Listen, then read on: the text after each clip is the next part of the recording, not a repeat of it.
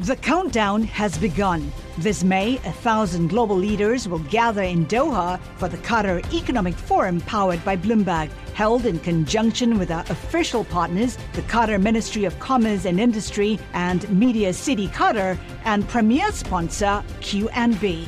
Join heads of state, influential ministers, and leading CEOs to make new connections and gain unique insights. Learn more at QatarEconomicForum.com. Le entregamos todo lo que necesita saber para comenzar el día. Esto es Bloomberg Daybreak para los que escuchan en América Latina y el resto del mundo.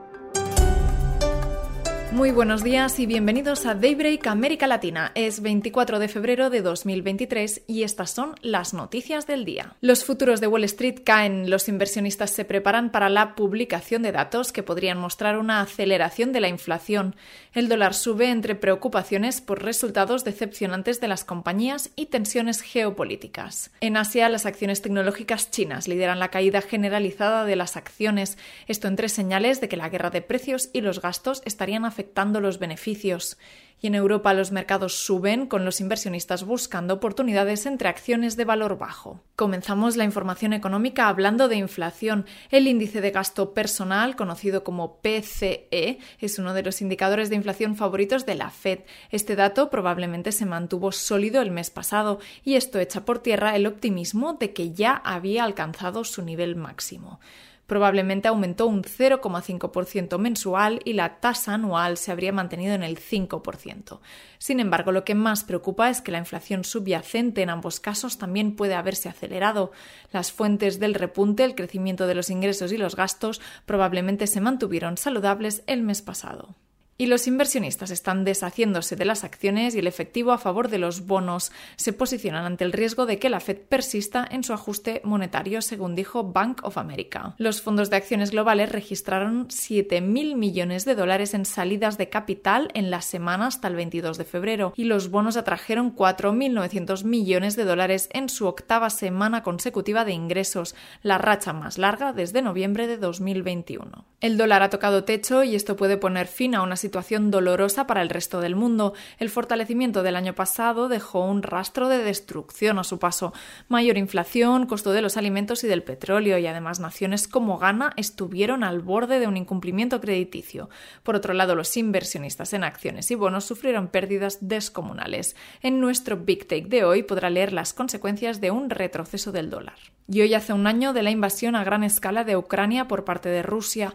China ha pedido un alto al fuego en un plan de paz de 12 puntos, pero varias de las cláusulas ofrecen beneficios claros a Vladimir Putin. Mientras tanto, las sanciones de 300.000 millones de dólares impuestas por Joe Biden no están teniendo el impacto esperado. Se creía que el castigo económico sería un punto de inflexión, pero se ha convertido en una guerra de desgaste y una carrera contra el tiempo.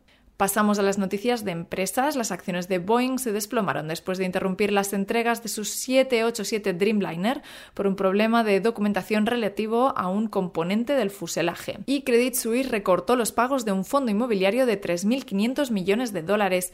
Esto mientras los clientes buscan retirar sus inversiones después de que el aumento de las tasas de interés afecte las valoraciones. Se espera que el valor neto del fondo caiga hasta un 10%. Nos vamos a América Latina, donde China Southern Power está considerando una oferta vinculante por las operaciones de distribución de Enel en Perú, según personas familiarizadas con el asunto.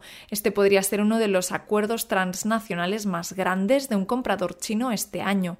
Los activos están valorados en 3.000 millones de dólares y han atraído el interés de otras empresas del sector y de fondos de infraestructura. Por otro lado, al expresidente peruano Alejandro Toledo se le concedió una semana para solicitar a un tribunal una estancia más prolongada en Estados Unidos.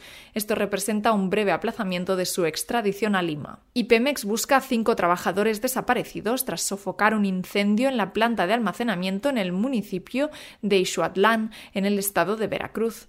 Milenio informó anteriormente que dos explosiones ocurrieron la tarde del jueves en dos instalaciones diferentes de Pemex. Las remesas bolivianas alcanzaron 1.400 millones de dólares en 2022, un 2,7% más que en 2021. Es un recorte histórico en los 11 años desde que se registra la cifra, según el presidente del Banco Central, Edwin Rojas.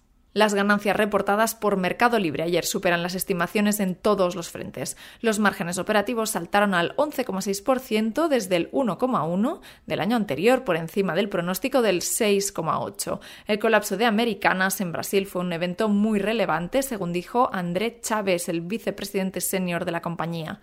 Mercado Libre no descarta adquirir activos de la cadena minorista en quiebra. Y más resultados en Colombia, los ingresos netos de Bancolombia superaron las estimaciones, mientras que la utilidad de Nutresa subió un 13% anual hasta 159.930 millones de pesos. Terminamos con la competición por quién es la reina de Instagram. Selena Gómez ahora tiene 382 millones de seguidores y destrona a Kylie Jenner para convertirse en la mujer más seguida de la plataforma.